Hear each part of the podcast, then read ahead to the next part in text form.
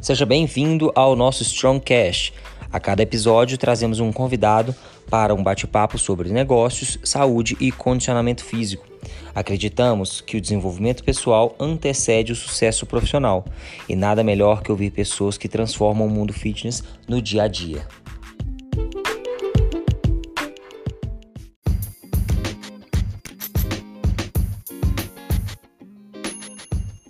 No episódio de hoje vamos bater um papo sobre problemas do atual sistema de saúde, a indústria farmacêutica e onde está a verdadeira busca pela saúde.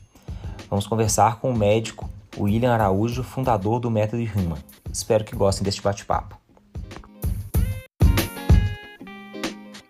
E no episódio de hoje estamos com o médico William Araújo, fundador do Método Human. Seja bem-vindo, William. Valeu, Peps. Muito obrigado pelo convite. Estou lisonjeado de participar desse Strongcast. Ah, valeu. Tenho certeza que você vai poder contribuir muito. É, um dos nossos objetivos com o Strongcast é levar conhecimento, histórias de vida e coisas que podem fazer as pessoas se tornarem mais saudáveis, mais fisicamente ativas ou até com mais conhecimento sobre negócios, sobre empreender na área da saúde, na área do fitness, né? É, tenho certeza que você vai conseguir agregar muito aí. Então, para quem está ouvindo, já pode preparar aí para um, um super episódio. É, William, começa falando para a gente um pouquinho como é que foi a sua escolha pelo curso de medicina. Quando que você decidiu fazer? Por que, que você decidiu fazer? É assim, o seguinte, é, eu para não ficar muito longa essa, essa parte do início aí, assim, pode, eu... pode, pode ficar um pouco longa, não tem problema não. Não, então tranquilo. Eu no meu no meu segundo ano do no meu primeiro ano do colegial, né, no ensino médio, eu acabei perdendo de ano e eu repeti o primeiro ano e fiz o segundo ano. Como eu repeti de, de ano, no segundo ano eu terminei o segundo ano com 18 anos e eu não queria mais ficar é, é, no colégio. Falei, velho, não vou mexer com colégio, quero, sei lá, sair de colégio, boletim e tal. Aí eu, eu convenci meu pai a fazer um supletivo. Acabei fazendo um supletivo e eu concluí o ensino médio com 18 anos, perdendo o primeiro ano sem fazer o terceiro ano. Aí eu saí do colégio e falei, meu pai, vou fazer vou fazer uma faculdade. Aí fiz um vestibular de engenharia elétrica, acabei passando. E entrei em engenharia elétrica, mas no primeiro semestre eu vi que não era aquilo que eu queria. Eu já queria medicina, assim, né? Passava pela minha cabeça fazer medicina, porque é, eu achava que era legal. A engenharia elétrica foi por algum motivo, assim, algum, alguém da família? Não, não, não, não, não. Passei, foi a primeira coisa que eu passei, foi tipo um, uma, uma álibi para eu poder fazer o supletivo. Uhum. Era só para poder tipo, convencer meu pai a, a, ter um sair de uma coisa por mais com outra certa e não sair para ficar fazendo o quê, né? Tipo. Uhum. Aí eu peguei, fui fazer engenharia, não gostei, falei, pai, conversei com um amigo meu uma vez na época que já era médico, falou assim, velho, se você não tá gostando, véio, vai fazer medicina, velho. Tranca, vai fazer medicina. Vai pro cursinho, lá você passa. Aí eu tranquei, falei com meu pai, pai, não, tudo bem, beleza, tranquei.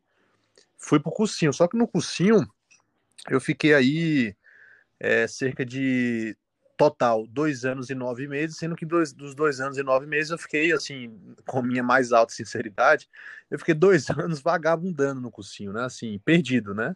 Uhum. Não estudava, não, não, não fazia nada. Tá? Só, só fazia amizade e mais, mais nada além disso.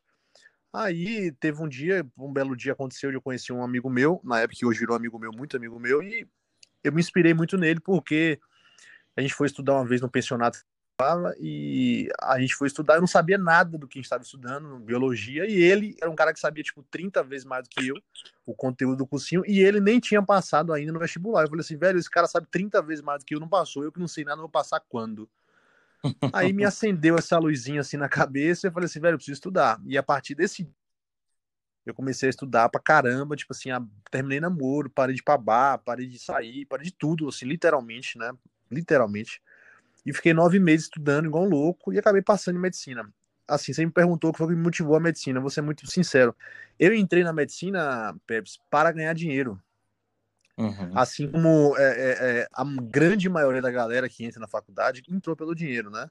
É muito. Pô, por ver uma carreira, assim, uma das carreiras mais sólidas, assim, é falar, ah, vou escolher essa aqui porque essa aqui eu consigo ter uma renda. Foi assim, é Perfeito, perfeito. Uhum. É, é, esse pensamento. Falei, velho, eu não tenho grana, eu, eu sei onde eu, eu, quero, eu sei o que eu quero ter, onde eu quero chegar, isso lá na época. E eu não vejo outra, outra profissão que eu consiga já formar ganhando uma grana, já com, entre aspas, um futuro meio que garantido. Que hoje nem tá uhum. tão assim, mas na época era um pouco assim, né? A ideia que eu tinha. Uhum. Então eu acabei entrando na medicina por isso, né? Lá, lá, mais lá na frente, quando eu for contar outras coisas, eu vou explicar. Mas assim, eu entrei por uhum. isso e em um determinado momento da faculdade, eu é, descobri um negócio que me fez largar a parte do dinheiro e ter um propósito, né? Que é pelo que eu vivo hoje. Uhum. E dinheiro hoje não é mais uma prioridade, sim, uma, não é, uma, não é uma, um destino final, e sim uma consequência do trabalho.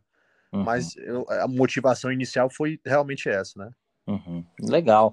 É legal a, gente ver, assim, principalmente para quem está ouvindo, primeiro que se os filhos é, não forem tão bem no colégio, não significa nada, então já é um ótimo uhum. aprendizado para os pais, né? E o segundo também que muitas vezes a gente começa um caminho sem um propósito, mas que ao longo do caminho esse propósito aparece, às vezes ele fica até mais forte do que o motivo da primeira escolha. Então, bem legal. Conta um pouquinho também agora da sua história na medicina. O que, que foi essa, essa mudança que fez você enxergar esse propósito? E, enfim, o que, que gerou disso? É, bacana. O que aconteceu foi o seguinte: eu passei na faculdade e, ao contrário do que, assim, no meu ensino médio e no meu ensino do primeiro ano ao, ao, ao oitavo. nem lembro disso, mas do primeiro à oitava série, né? E uhum. depois do primeiro ano, segundo ano, terceiro ano, ou primeiro segundo ano, eu não fiz o terceiro, eu, per, eu literalmente, inclusive você falou assim, eu perdi em todas as matérias, em todos os anos, né? Primeira unidade, segunda unidade, eu sempre fui para recuperação em todas as matérias. Eu acredito isso hoje um pouco, um pouco não, uma grande parte a minha alimentação, né? Eu tinha alimentação que eu comia todos os dias eu ingeria muito açúcar e muito leite, né? Minha alimentação, café da manhã era Nescau com leite, né? Então, uhum. eu tinha muito déficit de atenção que hoje, inclusive, as, as crianças tomam remédio tá? mas na época não se sabia tanto disso e eu conversava muito na sala, não conseguia prestar atenção, eu não, eu não tava no colégio para estudar, eu tava ali para passar o tempo, digamos assim. Uhum. Então eu nunca, eu sempre ia para recuperação, só que como eu tive muita facilidade em aprender, né, apesar de não prestar atenção na aula, quando eu tinha que passar a recuperação, eu sempre passava. Então, durante esse tempo todo fui para recuperação, só teve o primeiro ano que não deu certo. Eu perdi matemática por causa de uma, uma pequena diferença de nota, acabou que não deu certo, mas eu consegui, né, levar desse jeito por um bom tempo. Mas aí eu entrei na faculdade e na faculdade foi diferente, né? Faculdade, vim morar aqui e tal, meus pais não tinham muitas condições. E aí eu vim morar em outra cidade, é, é, é, pagar aluguel, é, transporte, comida, foi um gasto muito a mais. E eu sabia que eu saí de Salvador para vir morar aqui em Belo Horizonte com um propósito que era me formar como médico e eu não poderia atrasar isso, né? Eu não poderia me dar o uhum. luxo de perder em matérias, repetir ano de faculdade, né? Não tinha nem como pagar né, um semestre se eu perdesse, né? Lá perdi um semestre, tem que pagar aqui.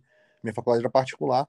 Então, eu levei a faculdade legal, nunca perdi matéria na faculdade, bem diferente do meu, meu ensino médio, meu colegial. E aí, quando foi num belo dia, assim, dia 6 de abril de 2016, né? É, num momento assim de vida muito forte para mim, porque foi a, uma época onde meu acabou perdendo dinheiro, porque ele colocou dinheiro nos negócios, emprestou dinheiro a pessoas e fez coisas erradas com dinheiro, digamos assim, e a gente passou muita dificuldade, né? A ponto de, na época, nesse mesmo momento que acendeu essa luz do propósito, eu tá, eu tive que vender um celular na época, era o iPhone 6, né? Eu tinha um iPhone 6, era o lançamento da época. Uhum. E eu tinha um iPhone 6, eu tive que vender meu, meu celular para poder pagar aluguel. E eu fiquei quatro meses sem celular essa época. E nesse mesmo momento, nesse turbilhão de quatro meses sem grana e preocupado e devendo e sem grana para poder pegar, pagar. Na época eu já tinha ganhado um carro, eu ganhei um carro tipo em 2000 e, sei lá, no meio da faculdade. E bater para colocar gasolina no carro ficou ruim, eu pensei em vender meu carro, mas não arrumei quem comprasse e tal, mas resumindo, eu descobri, eu tinha entrado no crossfit, crossfit tem um, um, uma grande importância nisso tudo, porque eu, cross, eu comecei a fazer crossfit, eu fiz um mês de crossfit, e eu sentia que meu desempenho era muito aquém do que eu achava que eu deveria desempenhar. Uhum. E aí eu falava, velho, não tem como, porque eu já tinha tomado anabolizante quando era mais novo, sabe, de tomar algumas coisas, sabia que não era isso, era sim a dieta que precisava ajustar para poder melhorar minha performance. Não, não uhum. só a parte de, de, de, esteroides, essas coisas, mas assim, a parte da dieta era o essencial. E aí uhum. eu tinha isso no meu inconsciente. Quando foi nesse momento de, de, de sem grana e tal, eu falei, velho, eu preciso melhorar, melhorar minha performance no CrossFit. E aí, estudando um belo dia, eu coloquei no Google as palavras assim, sei lá, crossfit, dieta, não lembro direito, né? Dieta, crossfit, algo assim, alimentação, crossfit, tipo isso. E apareceu na época um site falando do Rich Froning, que o Rich Froning é, é, não sei nem se isso é verdade, mas que eles seguiam uma dieta mais ou menos paleo, né? essa, essa palavra me chamou muita atenção. E aí, a partir desse dia, eu comecei a estudar pra caramba esses conceitos de alimentação paleo, low carb, cetogênico, jejum. Eu fui entrando nesse mundo e estudei, estudei, estudei, comecei a aplicar em mim já no outro dia, imediatamente, comecei a testar em mim, vi que meu corpo mudou muito rápido, as coisas foram acontecendo muito rápido, meu humor, é, eu comecei a criar mais responsabilidade, comecei a acordar, fazer meu café da manhã e tal. E aí começou a ter um propósito a partir daí, porque eu falei assim, velho, base, basicamente eu descobri um negócio que eu nunca tinha ouvido falar antes, as pessoas que estão ao meu redor nunca, me, nunca não sabem disso, né? O meu ciclo de não sabia disso, era 2016, estava começando a história ainda de sair do low carb, as coisas. E eu falei assim, velho, eu tenho que passar isso para as pessoas, né? Eu tô com um conhecimento muito grande na mão que mudou a minha vida com relação até meu meu, meu corpo, né? É, minha, meu modo de pensar, né? Meu mindset. E eu preciso passar isso para as pessoas. E a partir daí começou a desenvolver a parte do propósito, né? Que você falou, que é eu sair da medicina mais pelo dinheiro, né? Uhum. E fui pegar a medicina de, de defender uma bandeira, defender um lado, né? Que é trazer os conceitos ancestrais de alimentação, de estilo de vida, né? E, uhum. acordar mais as pessoas. E aí começou a virar um propósito a partir daí. Uhum. Isso no meio da faculdade ainda, né? Isso no oitavo período da faculdade. Uhum. E, e, como é que foi isso na, na reta final da faculdade? É, defender, essa, defender essa bandeira de que a alimentação ela é não só uma promoção de saúde, como também um tratamento de doenças. Como é que foi isso Sim. nessa reta final? Boa, essa, essa pergunta é muito bacana, porque é, a gente, não sei se as pessoas que estão ouvindo aí têm essa noção, né? Mas acho que uma boa parte tem, mas assim, tudo de novo que a gente traz para as pessoas ao nosso redor é inicialmente ridicularizado, depois né, contestado para depois ser aceitado, né? E isso é uma é uma é uma lei natural, né?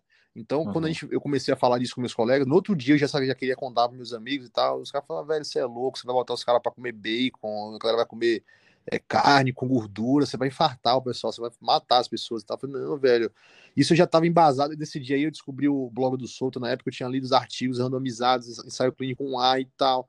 Tipo assim, 30, 40, 50 artigos, estava muito embasado no que eu estava falando. E, tipo uhum. assim, como eu estava tão certo disso, qual, podia descer o Trump e me dizer que eu estava errado, e eu dizer que quem estava errado era ele, porque eu estava tão certo no que eu estava, entendeu? Uhum. Então, é, eu não olhei para trás, digamos assim, não olhei para esses, esses, comentários contra, essa galera falando que eu era louco, que eu ia infartar, porque eu sabia que eu não ia infartar ninguém, sabia que a causa de infarto não era gordura da alimentação, muito menos colesterol, é, não era nem de ovo, nem de carne, né? E uhum. eu continuei sem parar. E isso aí eu entrei no internato, no internato já comecei a desenvolver esse trabalho e os colegas do meu internato me ridicularizavam, assim, né? Mas eu sabia que era normal do ser humano, entendeu? Então, assim, uhum. eu nunca levei isso muito pessoal. Sempre continuei curtindo com a galera, nunca briguei com ninguém e tal, mas assim, sempre não deixava de dar meu beliscão neles, eles rebatiam, ficava aquela, aquela rixa gostosa, mas assim, nada nada no pessoal, assim, né? Ninguém nunca brigou, nunca briguei com ninguém no negócio, porque tinha que manter a convivência né, com o pessoal, porque eu tava ali por mais dois anos, pelo menos, que são 12 semestres, né, no total. E aí eu fui desenvolvendo isso é, durante o internato, na, nos internatos de cardiologia, internato de clínica médica, orientando os pacientes, com quem a gente podia orientar, né? Aí, é, mas no final, até assim, no final do, do internato, né, já perto de formar, a gente sofreu represálias da faculdade, né?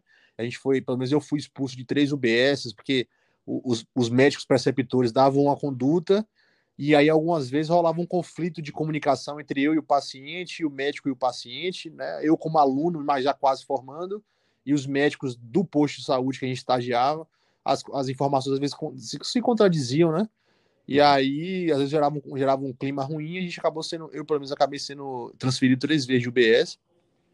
Mas assim, a faculdade tentou desestimular a gente, falando que o caminho não era esse, que a gente tinha que praticar medicina verdadeira e não ficar mexendo com alimentação. E isso assim nunca entrou na minha cabeça, porque a faculdade ensina, ensina nada, vamos dizer assim, não vou nem, sem querer ser generalista, mas assim, a faculdade não ensina nada de alimentação. É, a, a, medicina ocidental ela menospreza totalmente a influência da alimentação no corpo e nas doenças e na saúde, né? tanto na manutenção da saúde como na promoção é, da saúde, como também na prevenção e no tratamento de doenças, né? A medicina acredita que a alimentação pouco influencia nas doenças e que a gente está à mercê de genes ruins e de remédios, né? Uhum. Isso é um negócio muito complicado, porque como é que é, alimentação, o que eu como de manhã, de tarde e de noite, o que eu como de manhã, de tarde de noite não influencia na minha saúde, mas eu tenho que ficar a mercê de remédios dos meus genes, né? Da minha hereditariedade, da minha da genética.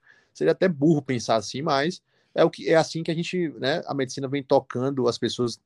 Quando eu falo medicina ocidental, né? Porque é muito importante o pessoal também que está escutando a gente aí entender que existem praticamente dois mundos no que diz é, medicina, né? A medicina ocidental é uma medicina que é pautada em alopatia, né? Em medicações sintéticas, né? Que inicialmente uhum. foram é, é, desenvolvidas com o intuito pelo Rockefeller, com o intuito de fabricar através de derivados de petróleo, né? O petróleo foi dominado pela família Rockefeller. A família Rockefeller descobriu que o petróleo existem vários derivados, a vaselina, a gasolina, o querosene e, e o diesel, e também as substâncias químicas que derivam os remédios.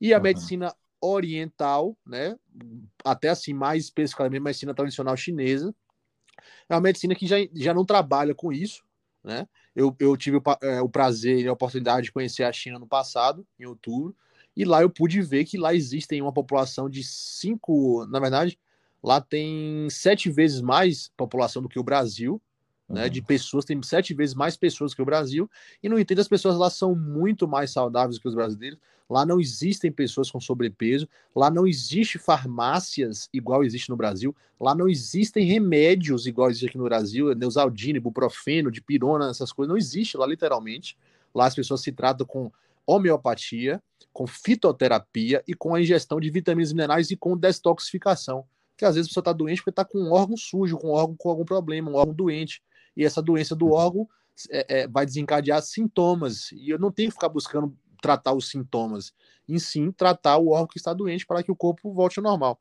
Então a medicina chinesa é pautada nisso. Então uhum. eu pude lá ter mais certeza de que existem dois mundos, né? Que o mundo da medicina oriental e o mundo do, do hemisfério ocidental e oriental.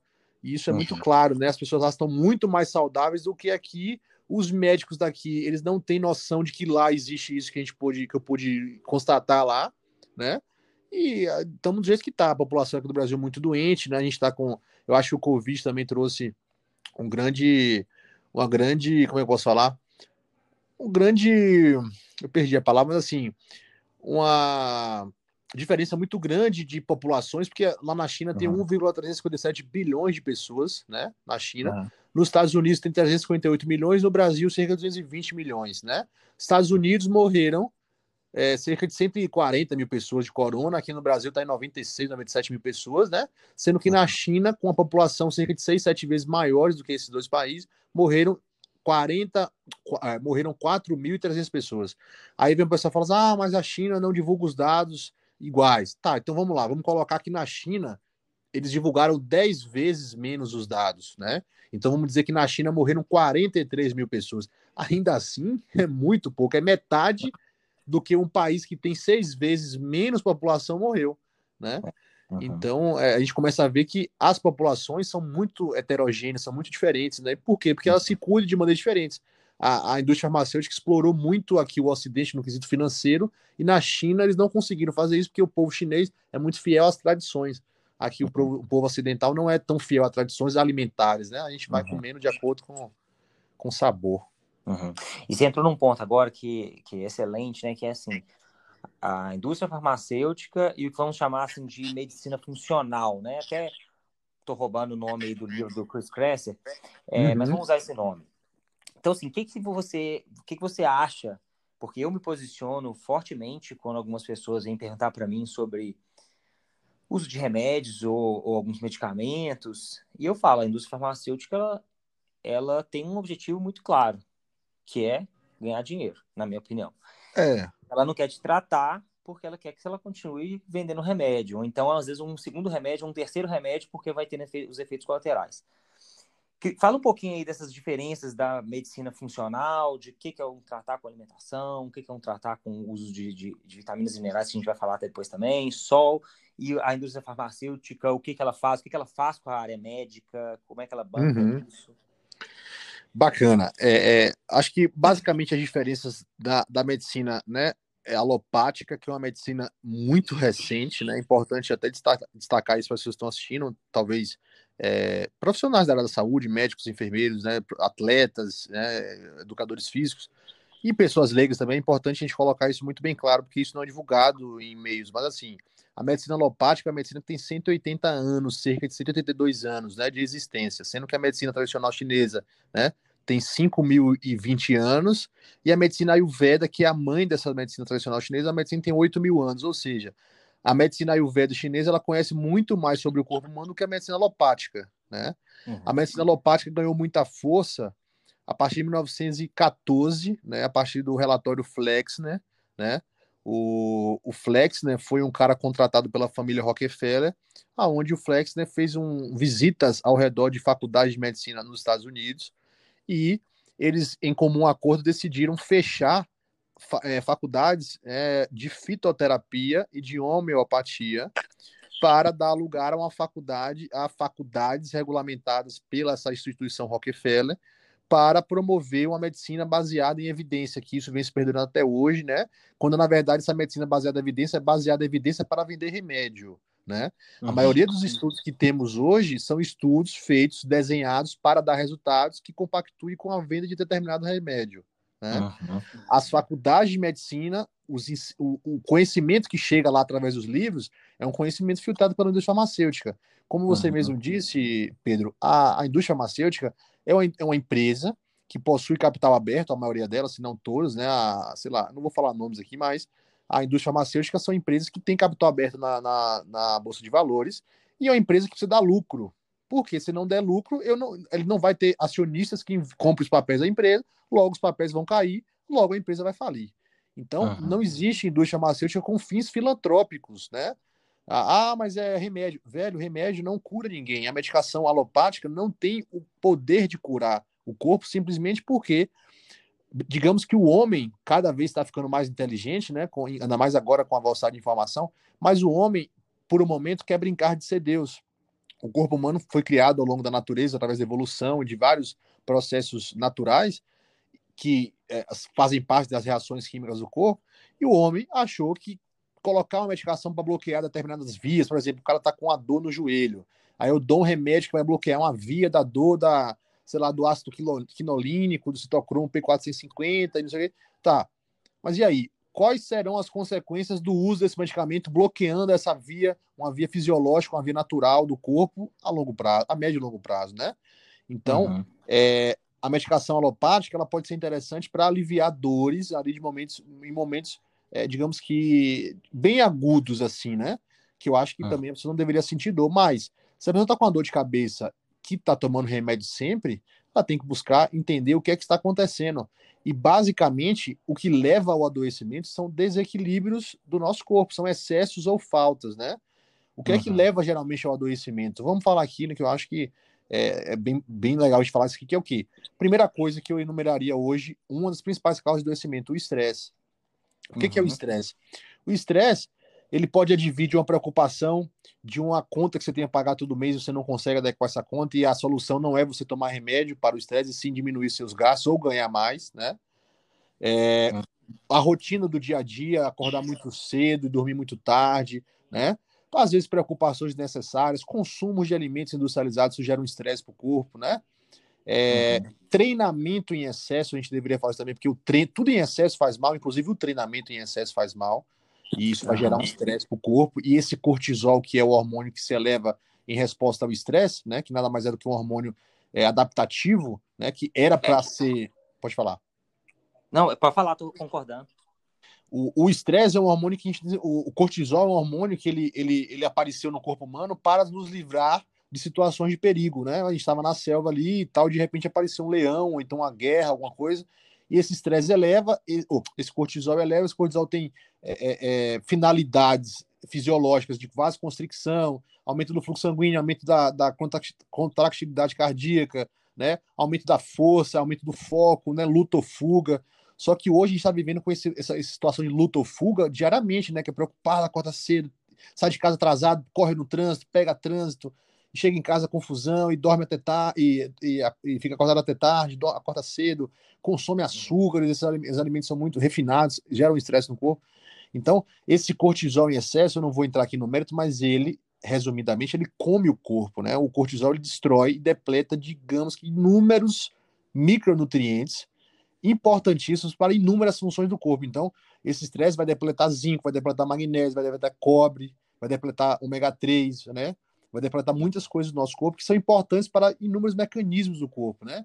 Então a pessoa começa a ficar doente de quê? Ela está estressada, ela começa a ficar com problema de digestão, ela começa a ficar com a memória ruim, a unha começa a ficar fraca, o cabelo cair, a libido vai embora, né? Porque a, o cortisol tem influência na tireoide também. Então começa a haver vários sintomas e a, e a indústria alopática colocou medicamentos para tratar esses sintomas. A, a unha tá ruim, aí não sei nem que remédio que a indústria alopática tem para poder colocar, mas sei lá. É, tá com problema intestinal, então floratil, não sei o não sei. Resumindo, a uhum. causa não é você tomar remédio para isso, é você repor os micronutrientes, as vitaminas e minerais que, sabendo de como o corpo funciona e como o estresse depleta, isso aí você pode repor a dosagem para cada homem e mulher, né? Ou para idoso, uhum. para criança. E você vai repor as vitaminas, você vai dar de volta ao corpo que está fazendo falta, e essa falta está gerando sintomas. Então, se você repôs a falta, você vai acabar com os seus sintomas, né? Isso uhum. particularmente do estresse, do cortisol. A gente tem também hoje em dia um negócio muito comum que é a falta de exposição ao sol, né? Nós, o sol está aqui na, no sistema nosso solar, na Via Láctea, 300 bilhões. A, essa, a estrela solar, que é o Sol, está aqui pelo menos há 300 bilhões de anos, né? Então, quando nós chegamos aqui no planeta Terra, já existia Sol, e hoje as pessoas estão colocando o Sol como algo ruim, né? Os profissionais, inclusive, profissionais que não estudam, que estão sendo, sendo guiados e delegados pela, pelas diretrizes das indústrias é, é, sociedades de medicina que são regidas pela indústria farmacêutica, infelizmente, né? Uhum. E, esse pessoal paga o salário deles, né? E eles vão falar coisas que sirvam aos interesses da indústria, né? Uhum. Então, é, hoje se existe uma heliofobia, eu chamo de heliofobia ou medo do sol, né? É que a pessoa hoje tem medo de se expor ao sol e quando se expõe, se expõe com protetor solar. E o protetor solar vai impedir a absorção de a síntese de vitamina D3 na pele e essa, síntese, essa falta de vitamina D3 vai acarretar inúmeros problemas de saúde, desde uma pressão alta, as pessoas às vezes estão com pressão alta porque não tem vitamina D3, até um problema de calcificação, até uma depressão. Existe também a depressão sazonal dos países onde não há exposição ao sol. Tem países que uhum. ficam cerca de 40, ó, 3 a 4 meses de exposição ao sol e o resto dos, dos dias são sem sol. Isso gera uma depressão nas pessoas. Né? Uhum. E hoje as pessoas não tomam sol, né? Por, seja pela rotina, pelo dia a dia, entra no carro, não se preocupe, final de semana também não se expõe ali 15, 20 minutos, 30 minutos ao sol. Isso é muito ruim, isso leva ao adoecimento, né? A pessoa está com uhum. depressão, às vezes, porque está com falta de D3, a solução não é tomar cetralina, estalopram, fluoxetina, né? É, Prozac, uhum. etc. É, é, repor a sua vitamina D3, tomar o seu sol, pô. Você tomar remédio não vai resolver seu problema, né? Uhum. É, a gente poderia falar também da ingestão de alimentos industrializados que se, que se vem, que vem aumentando nos últimos anos, né? Uhum. É, e que é uma indústria muito forte também, né? Muito forte, açúcar, né? né? muito forte, muito forte, né? É, essas, esses big players aí da, da de Coca-Cola, de Pepsi, McDonald's, eles são bem eles são bem cínicos, já vi depoimentos dos advogados deles, tipo assim, eles, eles, eles, eles levantam a bandeira de que os alimentos dele não fazem mal, né? Isso é um absurdo, mas é, eles têm muito dinheiro, então eles acabam que compram a mente das pessoas através de propaganda, de, de justiça, eles né, vai do jeito deles. É, os alimentos industrializados aqui no Brasil, no Ocidente, eu percebo isso muito, eu percebi muito isso, né? O ocidental, o europeu, o brasileiro, o americano, o mexicano, o latino-americano, ele olha para os alimentos simplesmente assim: esse alimento é gostoso? É, então eu quero mais. Os chineses olham para o alimento assim: esse alimento é gostoso? Sim ou não? Tá. Esse alimento vai me nutrir ou não? Tá. Esse alimento, se eu comer a maior parte do tempo, eu vou me tornar doente por comer ele? Sim ou não? Então, assim, isso foi perdido. Antigamente as pessoas comiam é, é, vísceras, comia sarapatel, comia mocotó, porque a gente sabia que a gente precisava desses alimentos, porque esses alimentos são muito ricos em nutrientes. Hoje em dia se perdeu esse pensamento, as pessoas não se preocupam com isso, né? As pessoas uhum. se preocupam apenas em comer o que é gostoso e super palatável e hiper palatável. Isso é um problema, porque os alimentos hiperpalatáveis são alimentos adicionados com glutamato monossódico e são alimentos industrializados que não têm nutrientes e que, além de não ter nutrientes, né, como teria uma víscera, um fígado, sei lá, um coração de galinha, esses alimentos depletam os nutrientes do corpo. Por quê? Porque para serem metabolizados demandam uma grande carga de trabalho hepático, né, trabalho renal, e isso gasta uhum. micronutrientes para o corpo funcionar. O corpo é igual um carro, uhum. praticamente. Se você usa o corpo demais, você vai gastar mais nutrientes. porque você está fazendo coisas erradas. Se o seu carro você anda correndo demais no dia a dia na, na, estrada, seu carro vai consumir mais combustível, mais pneu, você vai ter que trocar o óleo mais cedo, vai ter que trocar a pastilha de freio mais cedo, e o corpo do mesmo jeito. Então, é, isso aí entra na, até na parte do estresse também. Se a gente está usando muito o corpo, o corpo vai demandar mais nutrientes, e os nutrientes muitas vezes não estão vindo na alimentação, e aí vai dando um adoecimento, né? Você vai ficando doente de vários problemas. Uhum. Eu poderia falar também aqui da rapidinho, só para terminar, falar da parasitose, né? É, uhum. Antigamente era um outro costume que as pessoas tomavam remédios para verme, até remédios naturais, né? Semente de abóbora, né? É, artemisia, tintura de nogueira, é, óleo de orégano, óleo de alho é, sei lá, albendazol, tomava é, leite com querosene, pingava gotas de querosene, óleo de ricino, né, purgantes, né, que faziam parte de uma limpeza que o ser humano sabia disso antigamente, que precisa limpar, né? Nosso corpo muitas vezes não dá conta de, de, de, se limpar, né? A gente ajudando ele, você vai ter mais saúde. E a parasitose é uma coisa que é muito prevalente. Parasitose é a doença mais prevalente do mundo, segundo a OMS. A cada duas pessoas, uma tem é, parasitas, né? Cerca de 55% da população mundial tem parasitas, dá mais de 3,5 bilhões de pessoas, né?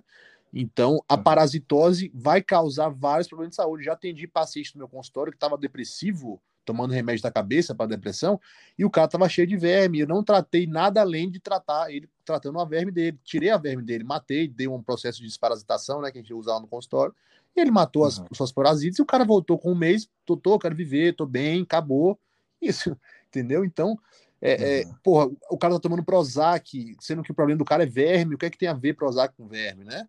Uhum. Então, é, aí tem a ingestão de água, né? Que o pessoal não bebe mais água, a ingestão de sal, né? Ficar sem comer sal integral adoece o corpo também, né? Muitas pessoas com cansaço, desânimo, dores musculares, depressão, por causa de falta de água e sal. Isso é uma coisa básica que custa um quilo de sal integral custa seis reais, né? Não precisa ser nem sal rosa, mas um sal integral marinho custa seis reais. Uma água, um litro e meio de água custa, sei lá, dois reais, né? Uma coisa barata que previne e trata inúmeros problemas de saúde, você não tem noção, assim, né? Dores de joelho, dores estomacais, dor de cabeça, né? Cansaço, desânimo, fadiga. Então, assim, você percebe que a medicina é muito mais embaixo do que simplesmente receitar um remédio para cada sintoma. Mas não é uma coisa uhum. difícil, mas tem, o médico tem que buscar entender o corpo e não ficar querendo identificar sintoma e tratar remédio, e dar remédio, né? Uhum. E, é, e, e, falando agora da, de novo da indústria farmacêutica, então assim, parece no nosso raciocínio, né, e eu concordo com você, parece assim, pô, muito óbvio. É, eu queria saber assim, queria que você contasse um pouco mais para você que está dentro da medicina, algumas pessoas de fora já sabem, já ouvem falar como funciona, se você não se importar de falar disso também, uhum. de como que a indústria farmacêutica consegue então ser tão forte no meio médico? Por que ela é tão forte no meio médico? É, vamos lá na minha, vamos lá, começar da base, né? Na minha faculdade não aconteceu isso, mas, né, eu já soube colegas meus que estudam nas faculdades, faculdade de São Paulo, por exemplo, de Paulina e tal, que é, desde o internato da faculdade, ainda na faculdade, a indústria farmacêutica, não vou citar é, nome de empresa, mas a indústria farmacêutica promovia churrascos, né, com os uhum. alunos, buscando divulgar medicamentos né, que iriam tratar o que ele queria tratar lá, né? Que queria vender o remédio, eles geram um problema e vendem a solução. Então, é, desde a, esse é um negócio muito grave, porque assim, eu sempre soube que, e todo mundo sabe que o médico é, ele é assediado no consultório pelos é, representantes da, das, das, farma, das, das farmacêuticas, né? Que vão uhum. lá apresentar ali para ele com hoje em dia, né, com a tecnologia com iPad, com apresentação muito bonita, né, com estudos científicos desenhados para provar aquilo que ele quer mostrar para o médico. O médico muitas uhum. vezes não tem tempo de estudar, quase que sempre, que médico trabalha muito, o médico dá muito plantão para poder manter o padrão de vida que ele quer ter, ele acaba não tendo tempo de estudar, isso é um problema muito grande, né? Ele se reserva uhum. apenas a se atualizar por congressos, né? Que a gente já falei aqui que os congressos são a maioria deles. Se você pegar um congresso de qualquer entidade médica, você vai ver lá patrocinadores, apoiadores, financiadores, você vai ver lá que é a indústria pô, farmacêutica, pô. As empresas, como é que o cara vai falar mal de remédio? Dizer, não tem como, é. Se eu sou dono da indústria farmacêutica e eu patrocino um evento, eu não vou deixar que ninguém lá em cima vá lá falar mal do meu produto de jeito nenhum. Entendeu? Uhum. Então, desde a faculdade já está começando isso. Quando o médico se forma, né? O médico, muitas vezes, ele é presenteado, ele é premiado por prescrever os remédios, né?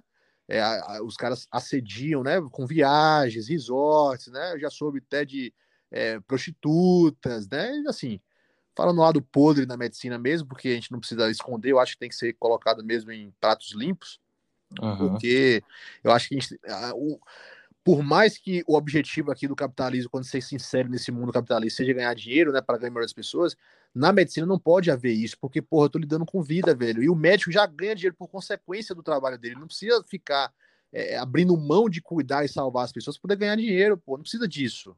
Entendeu? Uhum. E, e, e, ele ser assediado a prescrever medicamentos para ganhar coisas, às vezes, para poder viajar, ganhar um resort, uma viagem para Europa, né? Como acontece algumas vezes. Eu acho que é um negócio que o médico perdeu o sentido dele, né? Ele perdeu o caminho, ele perdeu o fio da meada. Então ele precisa voltar né, ao eixo. Eu acho que um dos meus papéis como médico e, né, e talvez é, inspiradores, inspirador de algumas pessoas é trazer esse pensamento, né, que a gente precisa voltar a ter o papel de médico, como médico, de profissional, independente de ser médico ou profissional da saúde, todo mundo que lida com vidas, né, inclusive o educador físico, né, que está ali, que está ajudando a pessoa está em reabilitação de um problema, que tá, tem um corpo bacana, melhorar a saúde, também tem um propósito muito grande.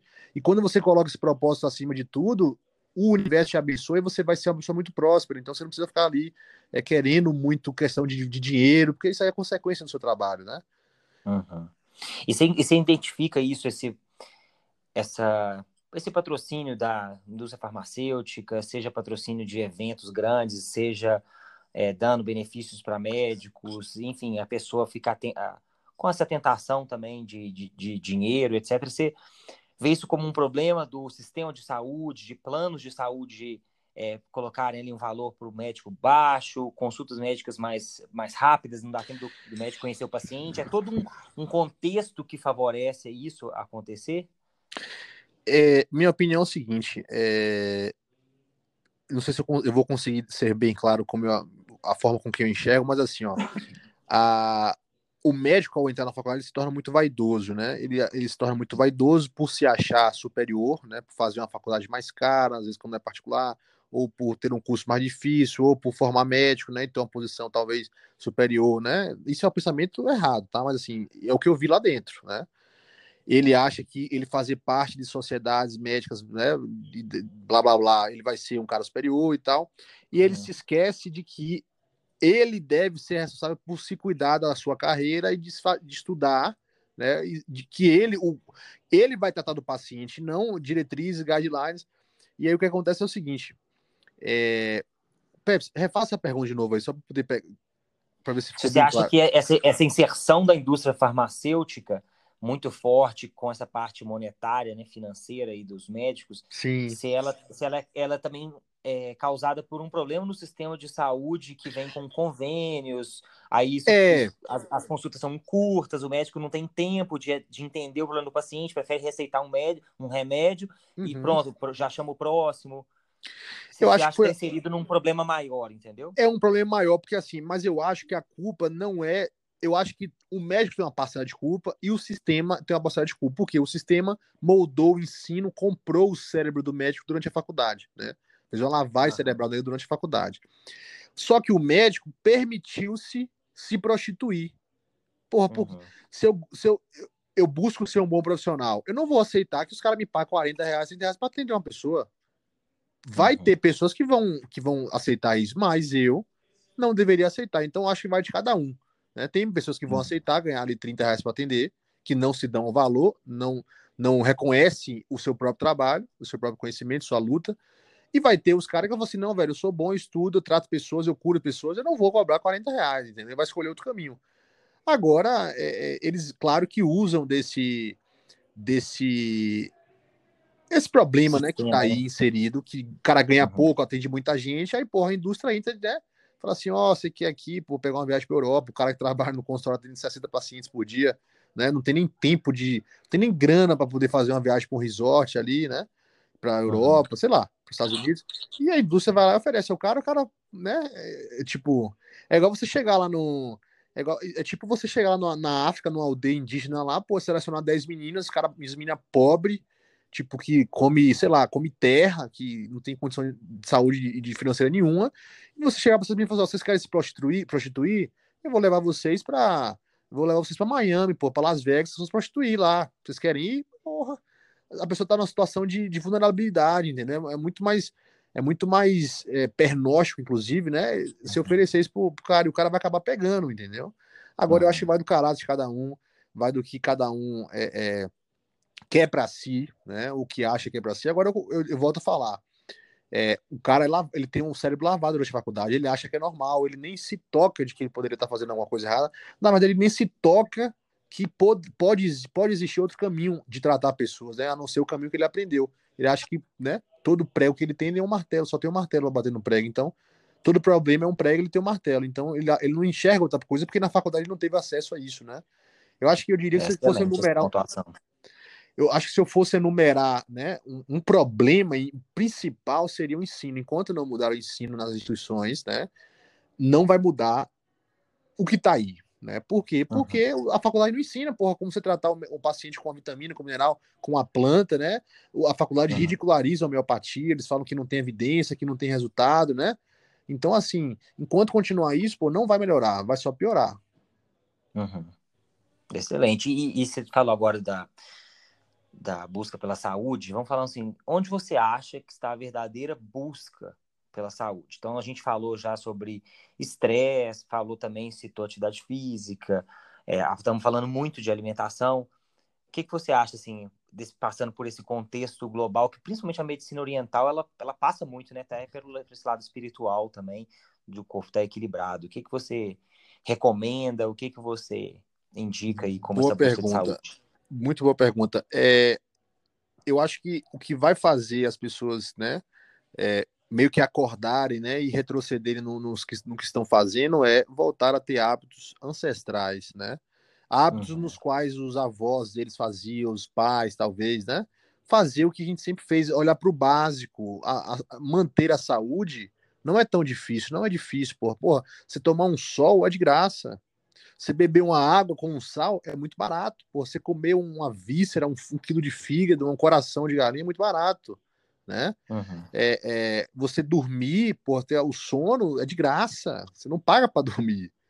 Né? Você, uhum. fazer, você fazer uma caminhada, uma corrida na rua é de graça, velho. Então, assim, é, é isso parece que são coisas que, ah, porra, é, é, você pode pegar assim, ó. Eu, eu, inclusive, quando eu faço algumas lives, eu falo isso assim: ó, você pode pegar uma pessoa que está doente, pega uma pessoa que está doente, qualquer tipo de doença que seja, uma depressão, ansiedade, um problema de saúde. Pergunta essa pessoa: você toma sol, você bebe água, você come sal, você come comida e você dorme cedo e pratica atividade física. Essa pessoa que está doente, ou ela deixou de fazer uma, ou talvez até todas dessas seis coisas. Uhum. Para ela se curar, ela vai ter que voltar a fazer a maioria, se não todas essas coisas, que é o que? Beber água, tomar sol, dormir, praticar atividade física, diminuir o estresse, comer comida. Não tem como ela abonar isso comprando a medicação na farmácia. Não existe você comprar a sua saúde. A saúde é um legado. Isso precisa ser colocado, porque no que falou assim, ó, você pode viver sua vida como você quiser. No dia que você tiver um problema de saúde, você vai vir aqui no consultório, eu vou te dar uma pílula e você vai poder voltar para casa e continuar fazendo as coisas que você sempre fez. Você beber, fumar todo dia, beber todo dia, sedentário, você não precisa tomar sol, você não precisa comer comida, vai ter uma pílula para te ajudar. Isso é ilusão, é uma ilusão que é vendida. Então, a saúde é um legado e essa saúde não se faz como uma corrida de 100 metros, né? A nossa saúde é uma maratona.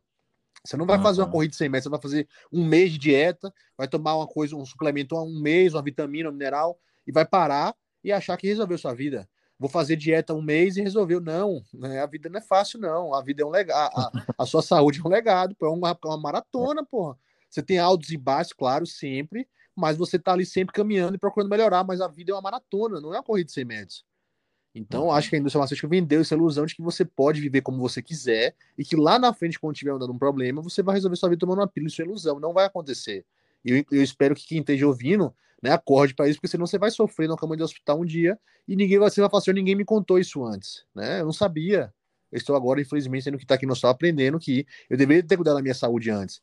Eu deveria ter prevenido, tomado um sol, bebido uma água, comido uma comida a maior parte do tempo, para que hoje eu não estivesse aqui na cama agora uhum. sofrendo com a perna amputada, fazendo hemodiálise, sem dedos, cego, né? Que são as doenças de diabetes, consequência de diabetes.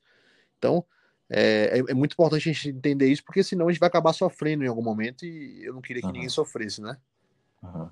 Não, muito legal e muito, muito simples é, trazer dessa forma. Acho muito importante trazer dessa forma simples, porque muitas vezes a pessoa pensa assim. Eu já vi pessoas relatando: ah, as pessoas querem que eu coma é, é, comidas naturais, faça atividade física, você citou aí formas baratas ou até de graça, daí a pessoa pensa assim, eu tenho que treinar numa academia que cobra não sei quantos reais a mensalidade, eu tenho que comer blueberry, eu tenho que comer morango, e, pô, isso não tem jeito de eu comer, porque, cara, tipo assim, não é isso, né? A pessoa, ela, ela enxerga o lado, ela quer enxergar, assim, um lado impossível, né? Quase impossível para dificultar, que, pô, fazer uma atividade física tem que ser muito caro, então comer uma alimentação natural tem que ser muito caro, tem que ser frutas que nem são de origem brasileira. E não é, uhum. é, né? O caminho, o caminho é simples, ele pode ser simples, né? É, sem dúvida. É, é, essa tendência que nós seres humanos temos, é bom deixar claro para o pessoal que todo mundo tem essa tendência, né? Nós temos um diálogo interno, eu, Peps e vocês estão assistindo, que nós temos um diálogo interno que é, digamos que o diabinho e o anjinho, né? Nós podemos, tem sempre um diálogo interno que fala assim, velho, não vai treinar hoje não, pô, hoje é domingo, né? Pô, ou então amanhã, segunda-feira, tipo assim, todo mundo tem um diálogo interno como está a sua saúde determina muito em como está esse diálogo interno. Quem está com a saúde debilitada, o diálogo interno é só assim: você é um fracassado, você não tem jeito, não precisa treinar, né? Amanhã você vai, amanhã você faz, né? E o diálogo interno seu tá muito ruim, né? Eu também tenho esse diálogo interno, é igual quando você tá com o diálogo interno de comer um doce, a pessoa tá ali olhando e fala, ó, viu um capetinho e fala assim, vai lá, come, pô, só hoje, velho, amanhã você volta e tal. Isso acontece com todo mundo. Só que a pessoa que tem o hábito, né, que já tá com o cérebro programado a não fazer a maioria do tempo as coisas erradas, a gente não faz facilmente essas coisas. Agora, o cara que tá ali na zona de conforto, tá com a saúde debilitada, ele facilmente continua nessa zona de conforto, né? Uhum. E aí existe um, uma sementinha plantada na cabeça do ser humano que é a sementinha da eternidade, né? A sementinha da eternidade é o seguinte: o ser humano acha que ele nunca vai morrer. Ele nunca vai morrer, e quem vai morrer antes dele é o vizinho dele, é a prima dele, é o chefe dele, é o funcionário dele, né? E que ele não precisa uhum. cuidar da saúde agora, não, que amanhã ele cuida, porque ele pode deixar tudo para amanhã. Então ele deixa para amanhã, deixa para amanhã, e amanhã ele pode morrer. Então, se você for num cemitério hoje e pudesse conversar com os mortos, você ia saber que 99% dos mortos que estão lá, eles vão dizer que morreram isso do tempo. Eles vão dizer que morreram e eles tinham muita coisa para fazer e eles acabaram morrendo. Então, não seja esse tipo de pessoa que está achando que você tem a vida eterna, porque a vida não é eterna, entendeu? Uhum. Então, é, não deixe para amanhã. É, excelente, excelente. Você até estava lendo um livro isso, falando que isso é uma dificuldade do ser humano é, de encarar uma coisa que ele não consegue superar, que é a única coisa que ele não consegue superar. Ele consegue mandar um, um, um homem para a lua, mas ele não consegue superar a morte. E aí isso faz com que a gente encare as coisas de uma forma é, com uma percepção distorcida, né? E é isso que você falou, a gente não consegue superar a morte, a gente vai morrer, mas a gente pode escolher como que a gente vai chegar lá, ou quanto tempo isso você vai acelerar, ou se vai encurtar. Com certeza. Ou se você vai estar com 80, 90 anos bem, é, igual você falou, você vai na China na, ou no Japão, você vê caras de 80, 90 anos inteira andando na rua e fazendo tudo, né? Então você pode escolher como é que você vai chegar na sua, na sua terceira idade também, né? É, o envelhecer é algo natural da vida, agora o ficar velho é uma escolha, né? Uhum. Então a gente não precisa envelhecer, ficar velho, ficar obsoleto, ficar gaga, ficar na cama, né? Dar trabalho às uhum. pessoas, a gente não precisa disso. Uhum. Mas envelhecer todos nós iremos. Agora você pode envelhecer de uma forma mais saudável ou não. Ou envelhecer como a Rainha Elizabeth, né? A família real é, há 150 anos não usa medicação alopática, só usam homeopáticos, né? A Rainha Elizabeth tem 97 anos e o Príncipe Albert tem 99, os caras sobem de cavalo, né? O Príncipe Albert, ele é um cara que aparentemente é um cara mais velho, mas é um cara muito vigor, com muito vigor físico, um cara muito lúcido, uhum. né? É, uhum. eles usam homeopáticos, então assim, são é, é, igual eu falei, é o legado, né? É o legado. Eles, eles poderiam estar comendo Burger King todo dia, tomando Coca-Cola, mas eles nunca chegariam a 99 anos, né? Como eles chegaram uhum. hoje. Então é tudo uhum. são escolhas. E Will, é o seguinte, é uma pergunta aqui sobre ingestão de vitaminas e minerais. Então a gente prega muito uma alimentação saudável, uma alimentação mais natural possível, mas ainda parece que fica faltando alguma coisa, né? Então, o porquê fica faltando, o porquê ingerir esses vitaminas e minerais, explica um pouquinho para quem está ouvindo da importância e por que que está faltando. Muito bacana essa pergunta sua. Vamos lá. É...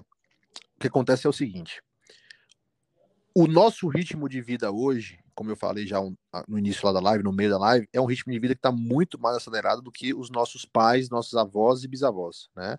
Eu lembro que eu cresci um pouco da minha vida interior. interior o pessoal dormia muito cedo, né? Seis horas da tarde, sete horas da noite, estava todo mundo já deitado para dormir, né?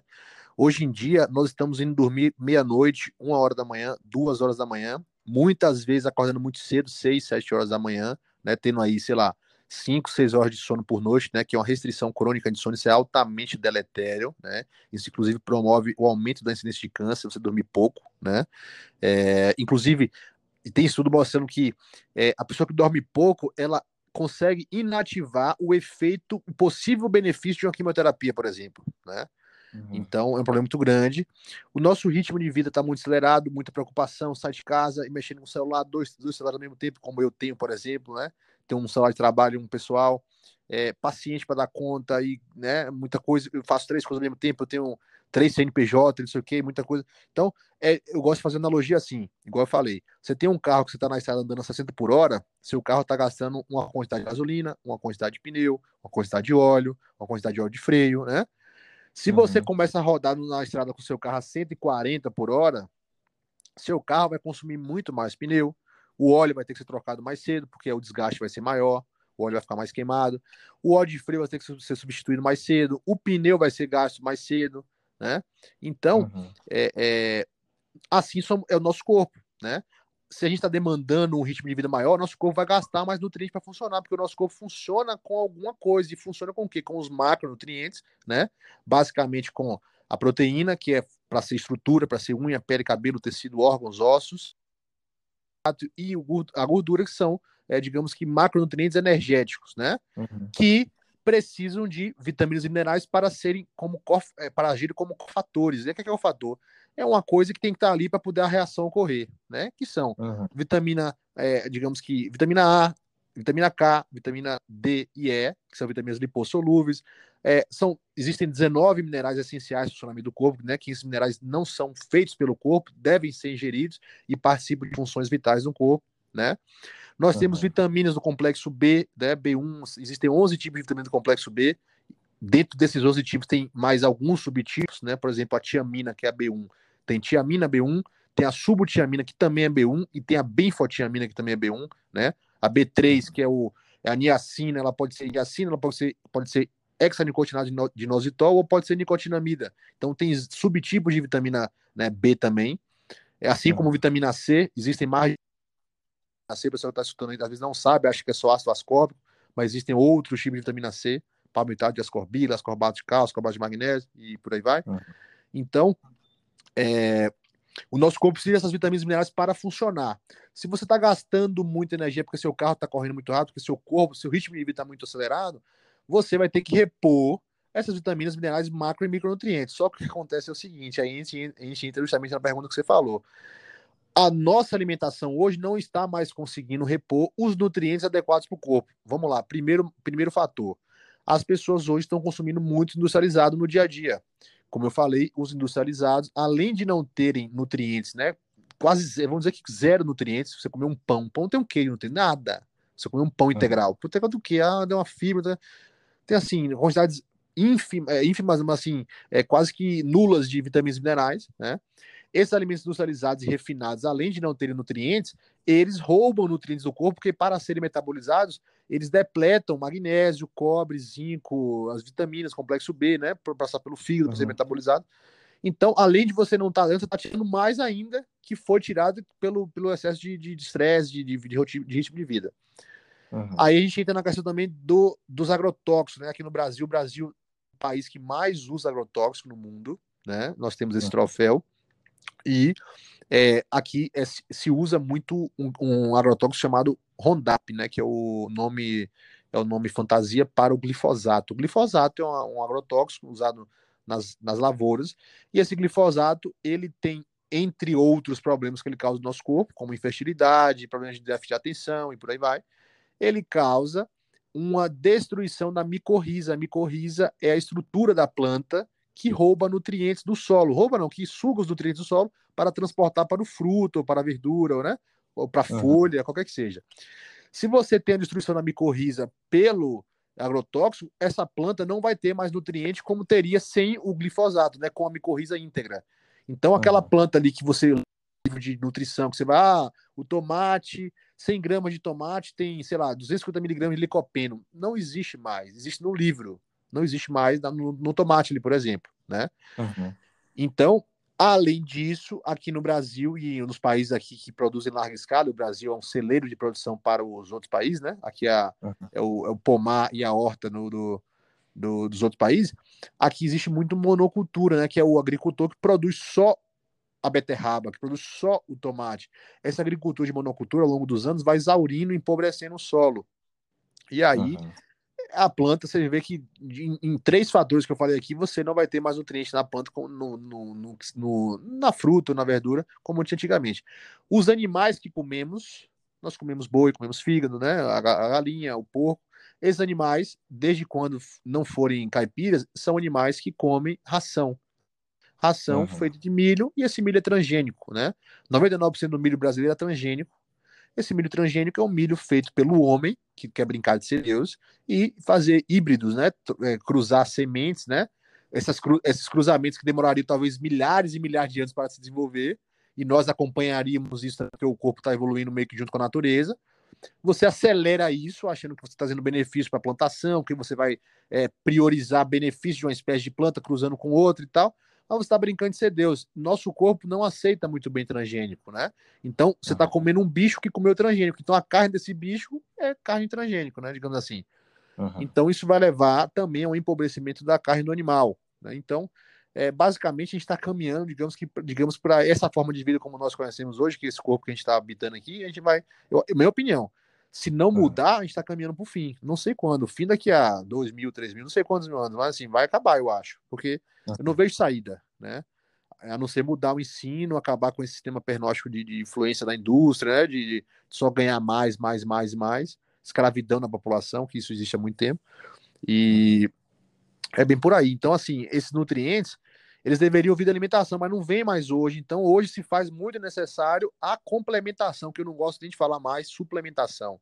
Eu acho que suplementação remete, pelo menos na minha cabeça, eu acredito que na maioria de vocês também, remete a whey, remete a BCAA, a creatina, a glutamina, né? Então eu gosto de usar o uhum. termo complemento alimentar, porque é uma substância, um mineral, uma vitamina, por exemplo, que vai complementar o que você come na sua comida.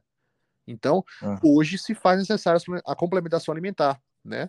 É, é, para você que quer ter saúde, você quer manter um ritmo de vida, né, em alto uhum. nível, uhum. né, uma pessoa que treina muito, então quer manter uma performance física e mental, tá sempre com mindset bom, com corpo nutrido, saúde boa, sempre tocando para frente, tem que complementar, porque senão ela não vai conseguir, ela vai acabar adoecendo em algum momento. Né? Esse é o que eu hum. estudo, o que eu vejo, que é uma opinião minha. É, excelente, excelente. William, e então você fundou o Método Human, perguntar agora um pouquinho sobre planos futuros, é, você falou do propósito lá no início, né? então o que, que você tem como propósito com o Método Human, o que, que você tem como plano futuro aí para o William médico? Bom, é, pessoal que explicar, esse método Human foi um método né, que a gente primeiro descobriu. Quando eu falo a gente, porque assim, existem eu e mais três sócios meus, uhum. né, que é o Aurélio, o Lucas e o Márcio. A gente se conheceu na faculdade e a gente, em algum momento, né, em 2018, nós criamos esse conceito de método Human, porque a gente pegou o que é bom da palio, o que é bom da low carb, o que é bom do cetogênica, o que é bom do jejum, e criamos um, um how to do, né? Como fazer. Então, uhum. é, é, esse método RIM é baseado nos conceitos de alimentação ancestral. E a gente tem o, o, objetivo realmente de levar, na verdade, trazer de volta esses costumes de comer comida, de comer um fígado, de comer uma, uma vez, duas vezes na semana, comer um coração de galinha, comer uma carne, um ovo, uma fruta, um, uma verdura, né? E diminuir o consumo de alimentos industrializados que são ruins para a nossa saúde, né? Trazer o conceito da alimentação e da, da complementação com vitaminas e minerais que, são, que fazem parte da, da, da nossa saúde, né? Que é necessário a gente, a gente complementar. É. E a gente tem um objetivo muito forte de trazer isso para as pessoas aqui no Brasil, né? É, eu não, não vou ser, digamos que, é, colocar aqui que é a nível mundial, mas é um sonho meu, mas assim, vamos pensar a nível Brasil, de trazer para a mentalidade dos médicos, a mentalidade das pessoas, esse caminho, né? Trazer de volta esses costumes de tomar um vermífugo, né? Desvermifugar, desparasitar, né? De tomar um sol, de comer beber uma água, de comer um, comer um uhum. sal, que sal é importante para a saúde. Então, é, esse é o nosso objetivo, né? Trazer de volta a saúde às pessoas, né? Que está sendo roubada pelos interesses, né? Da indústria farmacêutica. Seria um plano também entrar no. A gente falou do ensino, né? Que o problema está muito no ensino lá é, na, dentro das faculdades. Seria um plano futuro, um dia entrar nesse com o método Human no ensino, William? Ô, Pedro, é, sim, a gente já tem inclusive um curso gravado, tá? Uhum. É, a gente tem interesse em fazer isso, mas eu não tenho tão claro na minha cabeça como isso será feito. Mas sim, será feito. Mas não é para esse ano, talvez não para o ano que vem. A gente está com outras coisas tocando por fora. É, porque assim, eu vou ser muito bem sincero com você, né? É, eu tenho um plano na minha cabeça que é o seguinte: para a gente, digamos que é, mudar o que está aí, eu tenho que bater de frente com quem está, digamos que roubando a saúde das pessoas. Não tem como eu pequeno querer bater de frente com propaganda de, de Coca-Cola, propaganda de indústria farmacêutica, com a persuasão que eles fazem, com a. Uhum. Então, eu tenho que adquirir uma forma de bater de frente com esses caras, de comprar, por exemplo, vamos supor que porra, eu, vou, eu, quero fazer uma propaganda na televisão, que é um meio de mídia, digamos que em larga escala, né? Um meio de mídia, infelizmente, ainda hoje. Mas assim, eu vou comprar propaganda na Globo. Quanto é que custa? Velho, não sei, uns 5 milhões? Tá. Nós estamos, nesse momento agora, angariando recursos para chegar um momento que a gente vai falar assim, velho, quanto é que é para botar uma propaganda falando sobre saúde num programa inteiro da Fátima Bernardes? Ah, X milhões, tá pago não tem problema, tá pago, entendeu? Quanto é que uhum. para colocar, um, fazer um, negócio da prefeitura de BH? Quem é que paga o salário da da Secretaria de Saúde de BH? Ah, a empresa tal, tal, tal, tá. Eu vou cobrir, vocês vão falar o que eu quero que vocês falem de saúde, porra. Vamos acabar com esse negócio de, de remédio, de negócio de indústria uhum. farmacêutica, vamos acabar com isso, entendeu? Então, uhum. esse é o nosso objetivo. Agora, como isso vai acontecer, já está acontecendo. Agora, com relação ao curso, né, de, de influenciar os profissionais médicos, vai chegar a hora, mas assim, já tem gravado uma parte do Husky mais, mais voltado para o público leigo, né? Uhum. É, e assim, vou ser muito bem sincero. Eu quero falar para quem quer me ouvir, e muitos dos médicos, né? Não vou generalizar, mas grande parte dos médicos, eles, pela lavagem cerebral que sofreram na faculdade, né? Pela falta de humildade que a maioria tem, né? Eles não dão ouvidos, talvez, a colegas deles. Eles, né, eles enxergam como concorrentes, né? Como pessoas, né? É, que eles não devem dar tanto ouvido, né? Porra, um cara formou tem dois anos, o cara tá querendo me ensinar. Quem é esse cara? Aí quer ver o currículo, né? O que, que esse cara formou, o que, que ele fez, né? Então, assim, eu não tenho muito interesse em mudar a classe médica, eu tenho muito interesse em mudar a cabeça das pessoas e quem sabe um dia, daqui a um tempo, a gente tentar entrar no ensino mesmo, como você perguntou aí, para poder mudar o negócio. Agora, sim, não sei como isso vai ser feito aí, não tem como, na minha cabeça, o plano perfeito para isso dar certo, mas assim, vai dar, mas eu não sei como ainda te falar isso aí. Ah, bacana demais. William, a gente sempre no final também pede uma indicação de um livro ou um documentário, alguma coisa que você que te marcou muito, ou que você recomenda ser o melhor livro, nem precisa ser da área, né? Se você não quiser. Não, bacana. Se você achar melhor e para que as pessoas é, busquem aí um, um, conhecimento, uma inspiração, um, alguma coisa. O que, que você indica? Pedro, eu li um livro agora tem uns dois meses, chama A Lei do Triunfo. Eu já tinha lido é, o Napoleão Hill, não sei Napoleon se vocês conhecem. Uhum. É um cara assim, extraordinário, escreveu uma série de livros, né? O Mais Esperto que o Diabo, A Lei do Triunfo, Quem Pensa Enriquece, né? Tem vários livros dele. E é, eu tinha lido A Lei do... Eu, eu tenho lido A Lei do Triunfo original, que é um livro de 400 e tantas páginas. Eu não consegui ler todo, li cerca de 180 páginas. E esse livro está no meu consultório lá parado já tem um tempão. Aí quando foi um dia desse, apareceu na casa do amigo meu, a lei do ele, ele comprou, tava na casa dele lá, eu achei, uma, é uma lei do triunfo mais sintetizada, é um livro menor e que traz o principal, né, o, o creme mesmo do livro. E aí uhum. eu li esse livro, eu achei maravilhoso, assim, a linguagem do Napoleão Hill e a forma como ele coloca as palavras no livro te faz sempre ler mais uma página e te faz acreditar que você é capaz de fazer o que ele está querendo te ensinar. Então uhum. eu acho que é, essa lei do triunfo para significa vai se encaixar para muitos de vocês aí. Cada um quer triunfar na vida em qualquer área. Um quer triunfar na área profissional, outro quer triunfar na área amorosa, outro quer triunfar na área financeira, outro quer triunfar na área é, é, de esporte, né? Então, assim, uhum. todo mundo busca o triunfo no final das contas. Então, assim, lendo esse livro, você vai, né, a pessoa que estiver lendo aí, que está assistindo, está escutando, vai, quem sabe, arrumar meios para conquistar esse triunfo. Ah, excelente. É, ó, para quem está ouvindo aí, já é a segunda vez que indico esse livro. O primeiro foi o Caloquinha, indicou, é, do Jiu-Jitsu, indicou esse livro, A Lei do Triunfo. Tá agora a segunda indicação, então quem ainda não leu, pode comprar aí que vale a pena. Você, é, vale a pena. William, e para encerrar, antes de encerrar, fala onde é que o pessoal pode te encontrar, encontrar seu trabalho, do Método Human, enfim, o que, que você indica de redes sociais, sites, etc. Seguinte, o, eu tenho um Instagram, meu Instagram é arroba dr de doutor William Araújo, né? Dr William com M de Maria no final Araújo. É, eu assim lá no meu Instagram vai poder ter muita informação, né? Tem muita, eu sempre faço isso, eu tenho destaque, tem muita, tem brincadeiras, tem ironias, tem deboche, tem de tudo. Assim, eu acho que é, meu Instagram é aquele Instagram bem maquiado, bem gessado, médico e tal. Eu acho que eu não quero nem passar esse tipo de, de imagem, porque eu acho que não é assim que você ganha as pessoas. Mas eu atendo aqui em Belo Horizonte também, atendo em São Paulo e atendo em Salvador, que é minha cidade natal. E é isso, eu acho que pelo Instagram dá pra você me encontrar bem, né? Não vou, acho que não cabe deixar telefone de consultório, nada disso, não, mas assim, procura no Instagram lá, e aí você vai conhecer meu trabalho. E aí quem sabe a gente vinha se conhecer, né? Pessoal que tá escutando aí, em uma consulta, em um evento, alguma coisa assim.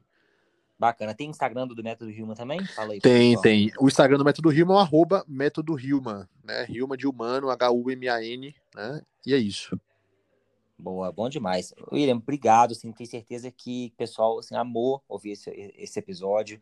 Pô, foi uma aula, foi nenhum episódio, foi uma aula é, sensacional. Obrigado por trazer tanto tanto conhecimento e desejo sucesso nos planos futuros para você, para o método Human, que isso possa chegar para o maior número de pessoas possíveis, porque esse é o caminho aí de busca pela saúde que a gente também acredita. Então, muito sucesso para você.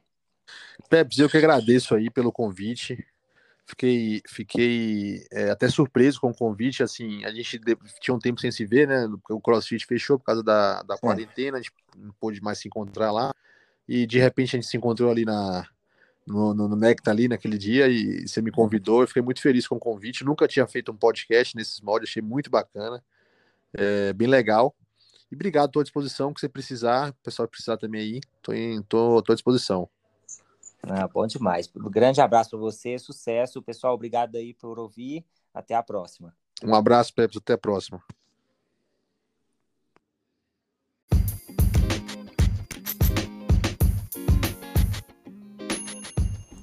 Espero que tenham gostado desse bate-papo.